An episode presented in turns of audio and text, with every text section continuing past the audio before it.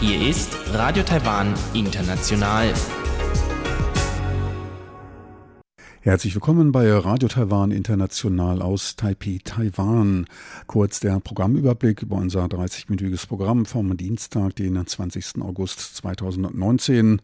Wir beginnen mit den Nachrichten des Tages, anschließend die Business News. Dort geht es um Wachstumsprognosen für dieses und nächstes Jahr, als auch eine Einschätzung des globalen Weltwirtschaftsklimas. In den Schlagzeilen der Woche dann Diskussionen zum Asylrecht. So viel für den ersten Überblick und nun zu den Nachrichten.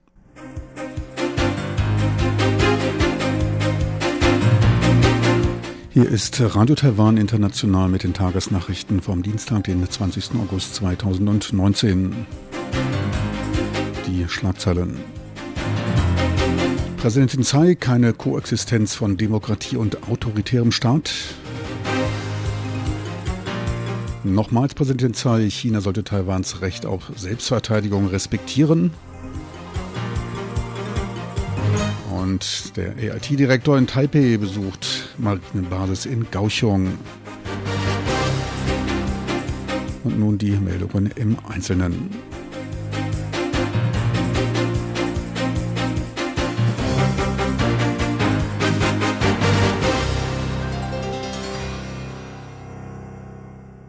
Taiwans geopolitische Bedeutung für den vor schweren Herausforderungen stehenden globalen Frieden hat weiter zugenommen, sagte Präsidentin Tsai.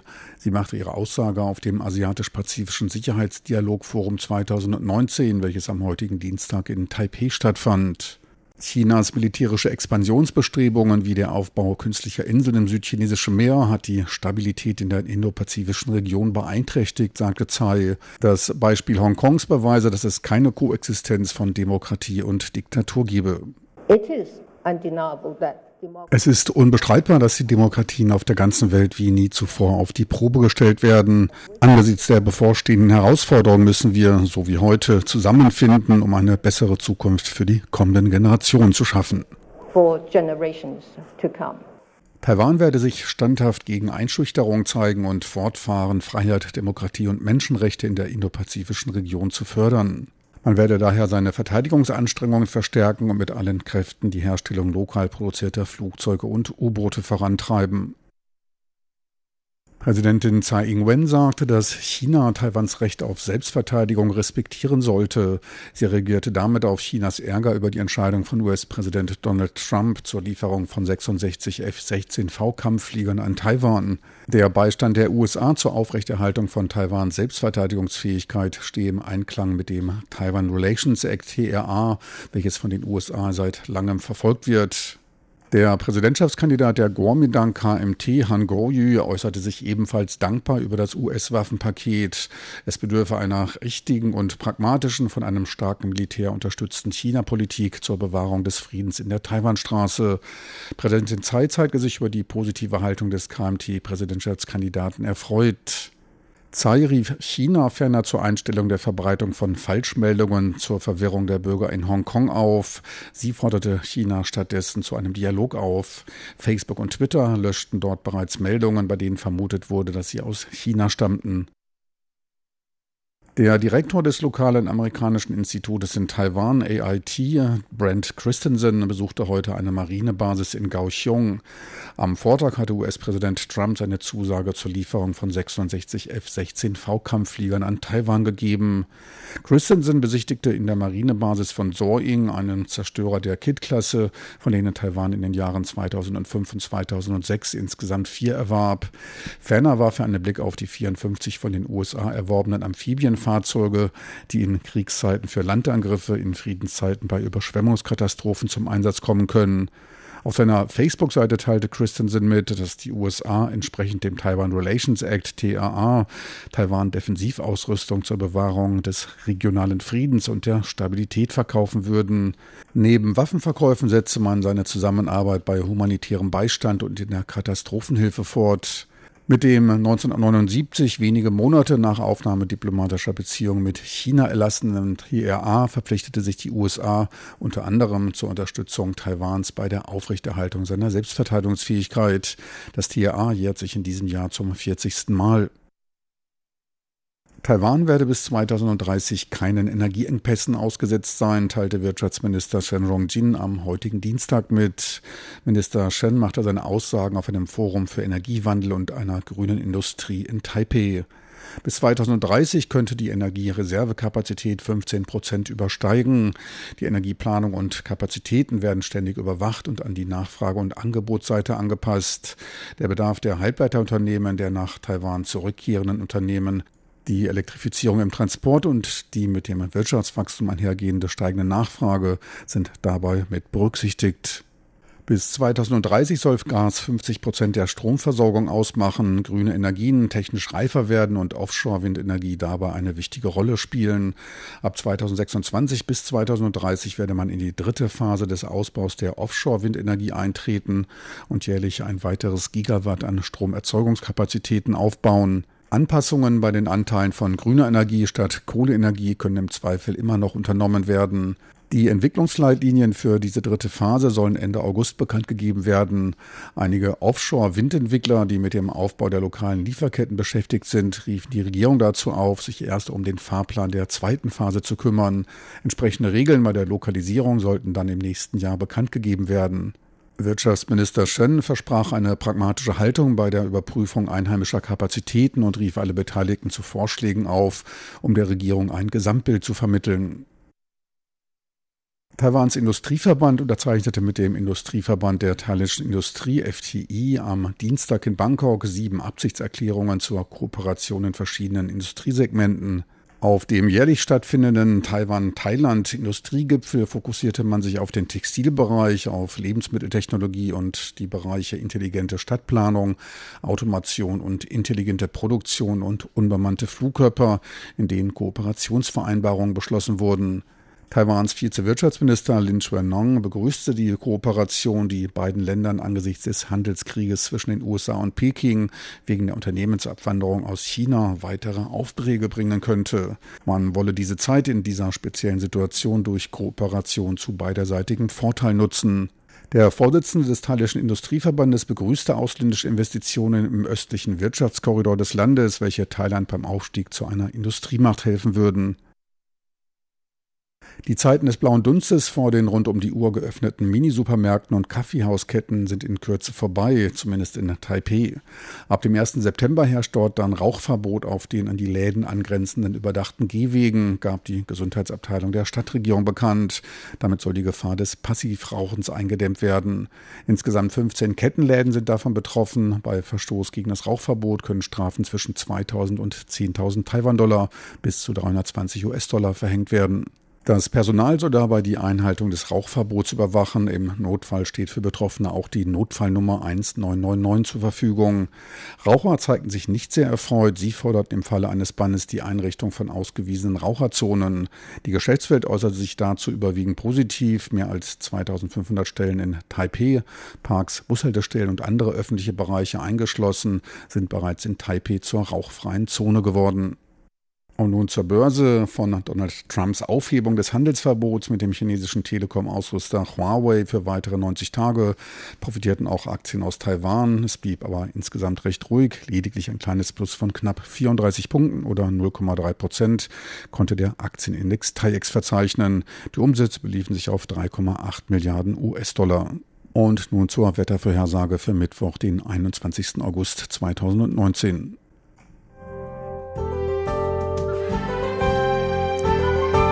Das Wetter.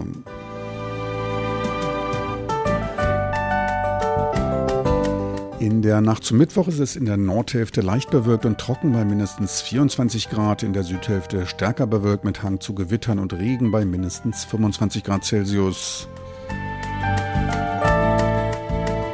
Tagsüber ist es nur noch im Süden stärker bewölkt, mit gelegentlichen Regenfällen muss aber landesweit gerechnet werden.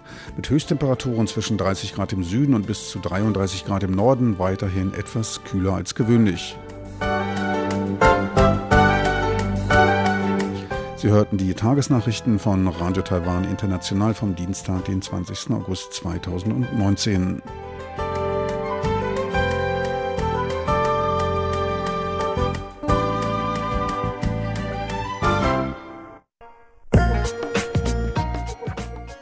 Business News mit Frank Pewitz, Neuestes aus der Welt von Wirtschaft und Konjunktur von Unternehmen und Märkten. Herzlich willkommen bei den Business News. Es begrüßt Sie Frank Pewitz. Taiwans Statistikbehörde erhöhte seine Bruttoinlandsprodukt-Wachstumsprognose um 0,27 Prozent auf 2,46 Prozent. Ausschlaggebend dafür sind erhöhte Investitionen durch lokale Lieferanten, welche ihre Kapazitäten vor Ort ausbauen und gleichzeitig ihre Produktion in China zurückfahren. Taiwan profitiert damit zumindest partiell von dem die globalen Lieferketten erschütterndem Handelskrieg zwischen den USA und China, der zunehmend die Investoren verunsichert. Für das nächste Jahr prognostiziert das Statistikamt DGBAS ein Wachstum von 2,58 Prozent. Die Investitionsversprechen der aus dem Ausland zurückkehrenden Unternehmen aus Taiwan dürften zu einer Stabilisierung und auch zu einer Beschleunigung des Wachstums beitragen. Die durch den Handelskrieg auf Taiwan wirkenden externen Faktoren werden dadurch abgepuffert. Bisher seien Investitionsversprechungen in Höhe von knapp 16 Milliarden US-Dollar gemacht worden. Das zusätzliche Investitionsvolumen entspricht knapp drei Prozent des Bruttoinlandsprodukts. Einen positiven Wachstumsbeitrag zum BIP leistet allerdings nur der lokale Wertschöpfungsfaktor. Die Gesamtauswirkungen sind daher entsprechend niedriger. Detaillierte Daten über den Stand der Umsetzung der Investitionsversprechungen sind allerdings noch nicht verfügbar. Die Zahl der in der Arbeitslosenversicherung registrierten hat sich aber bis Ende Juni erhöht. Dies deutet darauf hin, dass bereits einige Vorhaben realisiert wurden, so das Statistikamt. Angehoben wurde auch die Vorhersage für das Wachstum der Investitionen um ein weiteres halbes Prozent auf gut fünf Prozent. Der private Verbrauch soll um gut zwei Prozent zulegen. Auch bei den Exporten rechnet man mit anziehenden Zahlen. Die ins Ausland gelieferten Exporte von Waren und Dienstleistungen sollen sich 2019 um knapp 3,5 Prozent erhöhen. Damit liegt dieser Wert um 0,85 Prozent über der letzten Schätzung. Betrachtet man nur den Warenexport, ergibt sich ein Anstieg von gut drei Prozent. Der Import von Waren und Dienstleistungen soll 2019 um 2,9 Prozent zulegen. In den letzten beiden Quartalen rechnet man mit einem zunehmenden Momentum der Wirtschaftsdynamik. Lag das BIP-Wachstum im ersten Quartal noch bei 1,8 Prozent, so lag es im zweiten Quartal bereits bei 2,4 Prozent. Für die letzten beiden Quartale wird mit einem Wachstum von 2,7 bzw. 2,9 Prozent gerechnet. Die Anlageinvestitionen sollen sich 2020 um 3,6 Prozent steigern. Dazu tragen der Ausbau der erneuerbaren Energien, Investitionen des Telekommunikationssektors in die neue 5G-Technologie und die Investitionen der heimkehrenden Unternehmen aus Taiwan bei. Der private Konsum soll im nächsten Jahr um 2 Prozent steigen. Die Ex- und Importe von Waren und Dienstleistungen um 3,5 bzw. 3,7 Prozent, so Taiwans Statistikbehörde. Vorsichtiger bei seiner Prognose zeigt sich allerdings die britische Standard Chartered Bank. Sie hält unverändert an ihrem bereits im April prognostiziertem Anstieg des Bruttoinlandsproduktes von 2,1 Prozent fest. Dabei machen die Binneninvestitionen die durch den Handelskrieg zwischen China und den USA ausgelösten negativen Impulse auf die Wirtschaft wett. Standard Chartered verzeichnete im Juni ein deutliches Anziehen der Importe von Ausrüstungstechnologie, welche im Vergleich zum Vorjahr um über 40 Prozent zulegten. Dies zeige, dass man rege in den Ausbau der Produktionskapazitäten investiere. Angetrieben wird das Wirtschaftswachstum vom Halbleiterbereich, der für 30 Prozent von Taiwans Exporten und 17 Prozent des Bruttoinlandsprodukts verantwortlich ist. Als wachstumsenkenden Effekt führte Standard Chartered die sich abschwächende Wirtschaftsdynamik in China und die Unsicherheit über den weiteren Verlauf der Handelsspannungen zwischen Peking und Washington an. Für Taiwans exportorientierten Elektroniksektor sieht Standard Chartered für den Rest des Jahres wegen der Anpassung der Lagerbestände gewisse Risiken. Auch die kürzlich vom IFO-Institut in München vorgestellte Einschätzung des Weltwirtschaftsklimas fällt pessimistischer aus.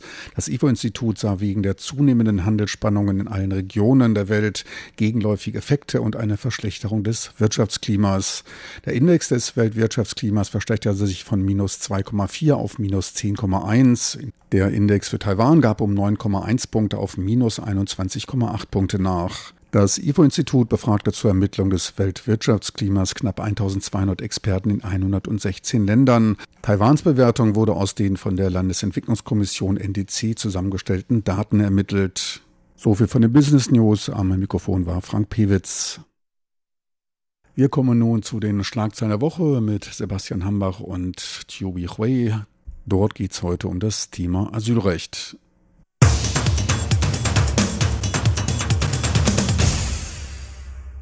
Herzlich willkommen, liebe Hörerinnen und Hörer, zu unserer Sendung Schlagzeilen der Woche. Am Mikrofon begrüßen Sie Sebastian Hambach und Chobi Hui. Ein Thema, das nicht nur in Europa, sondern auch in Taiwan mittlerweile immer für Schlagzeilen sorgt, das ist das Thema der Flüchtlinge. Und es gibt natürlich sehr viele unterschiedliche Arten, wie mit dem Thema oder wie auch mit den Flüchtlingen dann umgegangen wird in unterschiedlichen Ländern.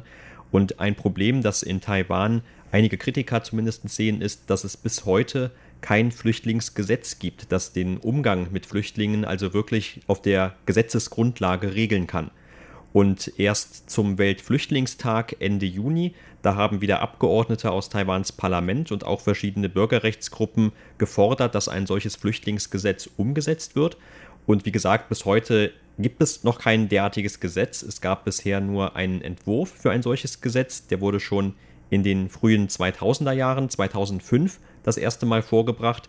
Aber erst im Jahr 2016, also mehr als zehn Jahre später, wurde dieses Gesetz dann in einer ersten Lesung verabschiedet und damit ist es natürlich immer noch nicht gesetzkräftig. Und aus diesem Grund gibt es bis heute noch kein gültiges Flüchtlingsgesetz in Taiwan, denn auch seit 2016 hat es dann keine weiteren Entwicklungen in dieser Richtung gegeben. Und dafür gibt es unterschiedliche Gründe, aber es gibt vor allem eben auch viele Gründe, warum die rechtliche Grundlage, die ein solches Gesetz schaffen würde, für Taiwan wichtig ist.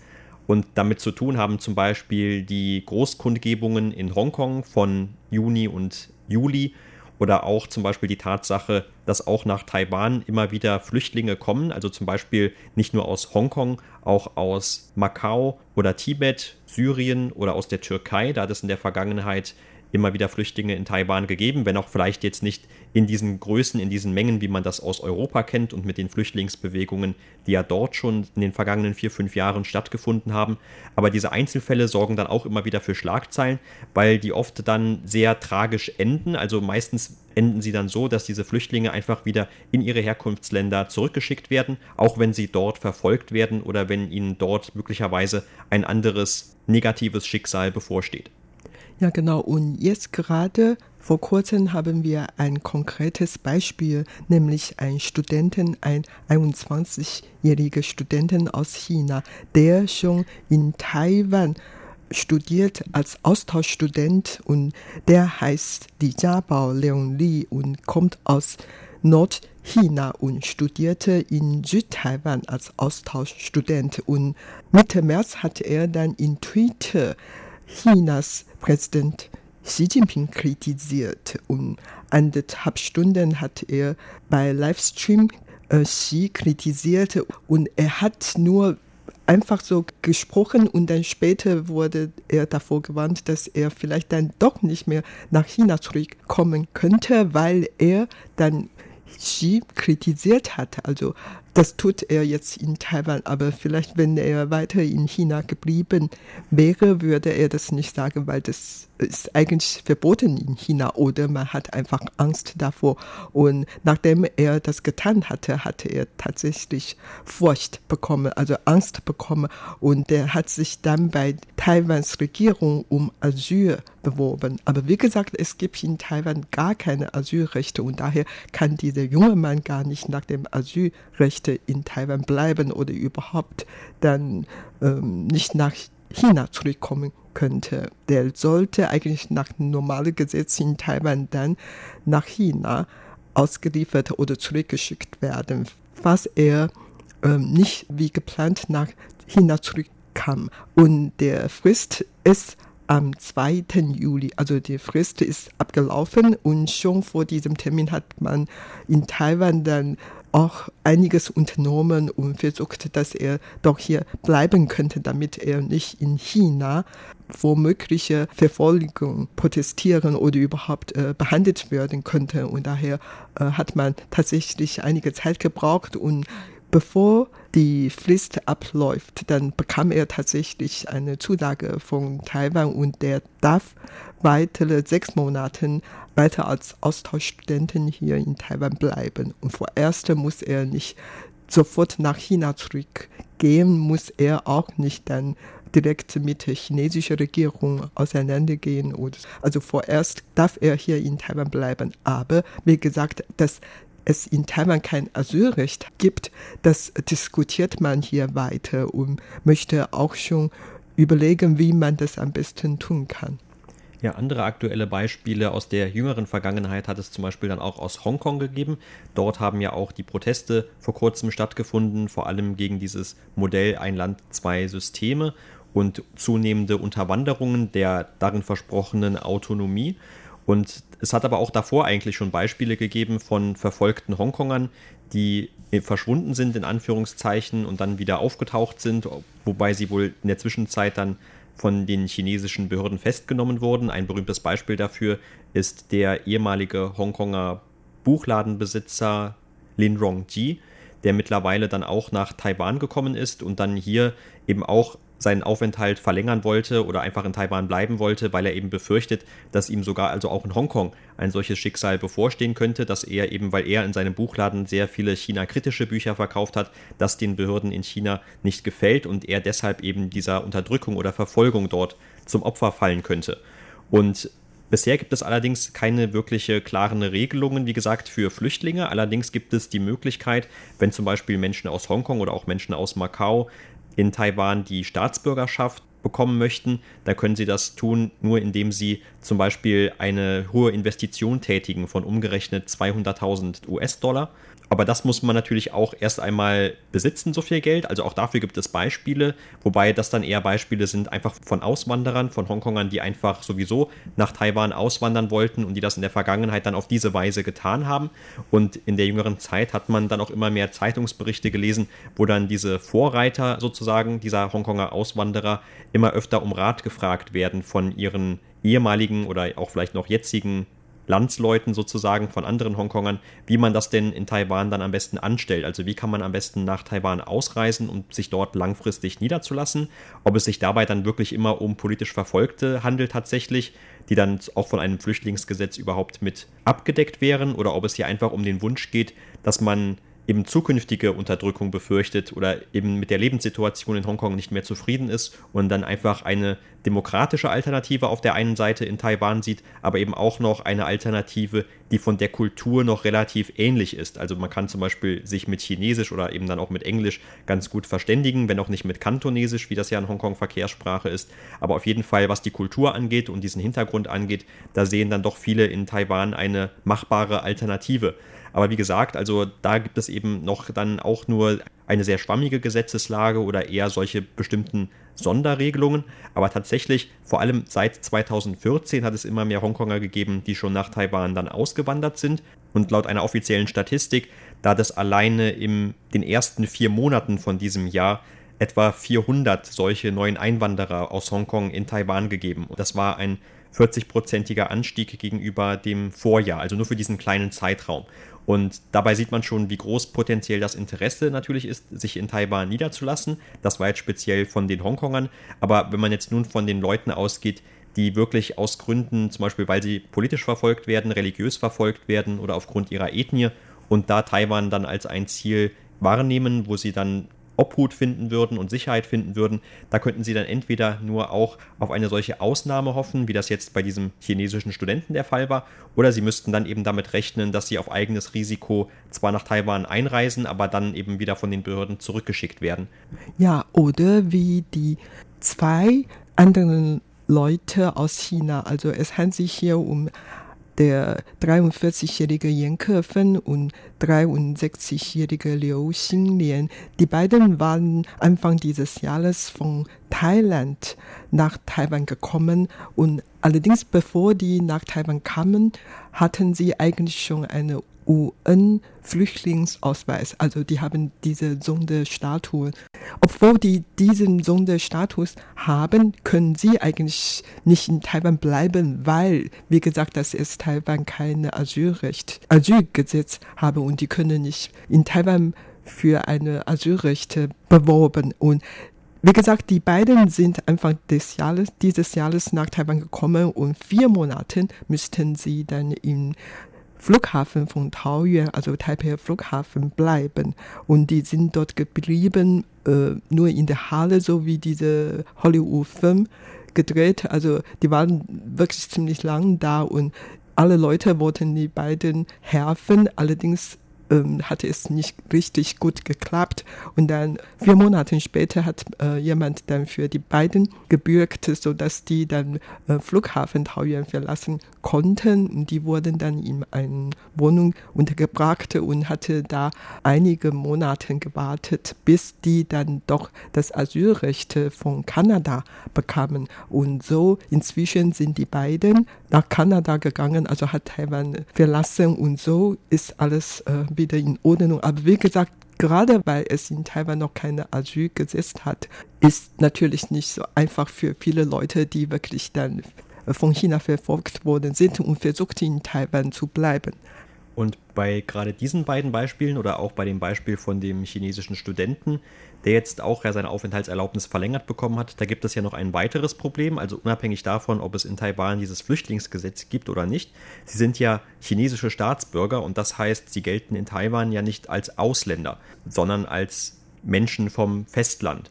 Und mit dieser Sonderregelung oder mit dieser Sonderlage in der Gesetzgebung gibt es dann auch immer wieder Sonderregelungen für den Umgang zwischen Taiwanern und Chinesen oder den Umgang mit Chinesen im Vergleich zu normalen Ausländern in Anführungszeichen aus Deutschland, aus den USA, aus Malaysia oder woher auch immer. Also da bestehen eben immer noch Sonderregelungen und auch diese Gesetzeslage müsste dann wahrscheinlich eh nochmal separat angepasst werden.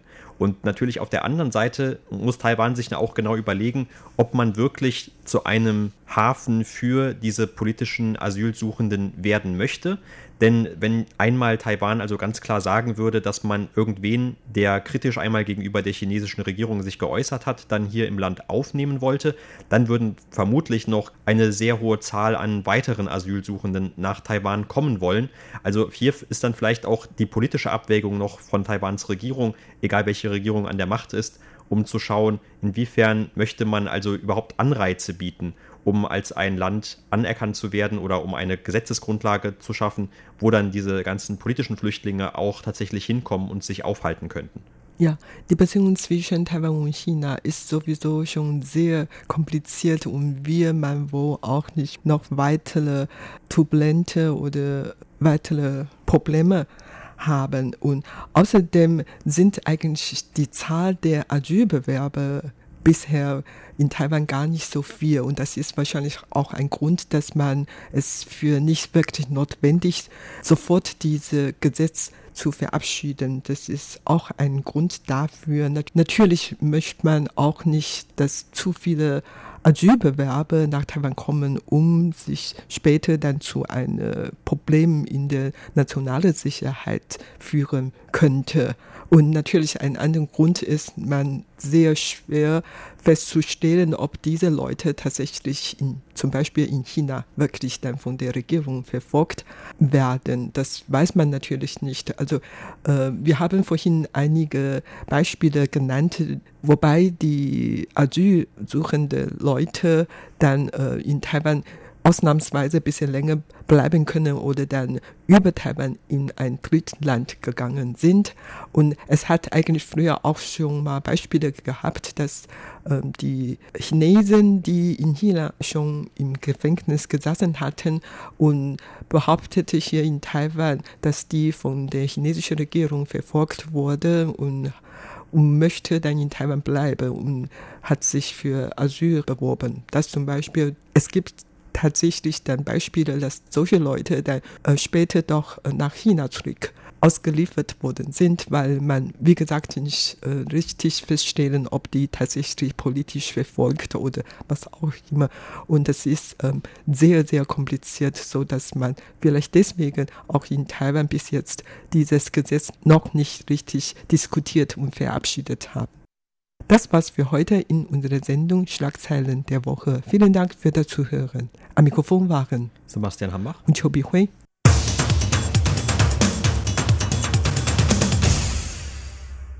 Meine lieben Zuhörer, unser Programm vom Dienstag, den 20. August, neigt sich dem Ende zu.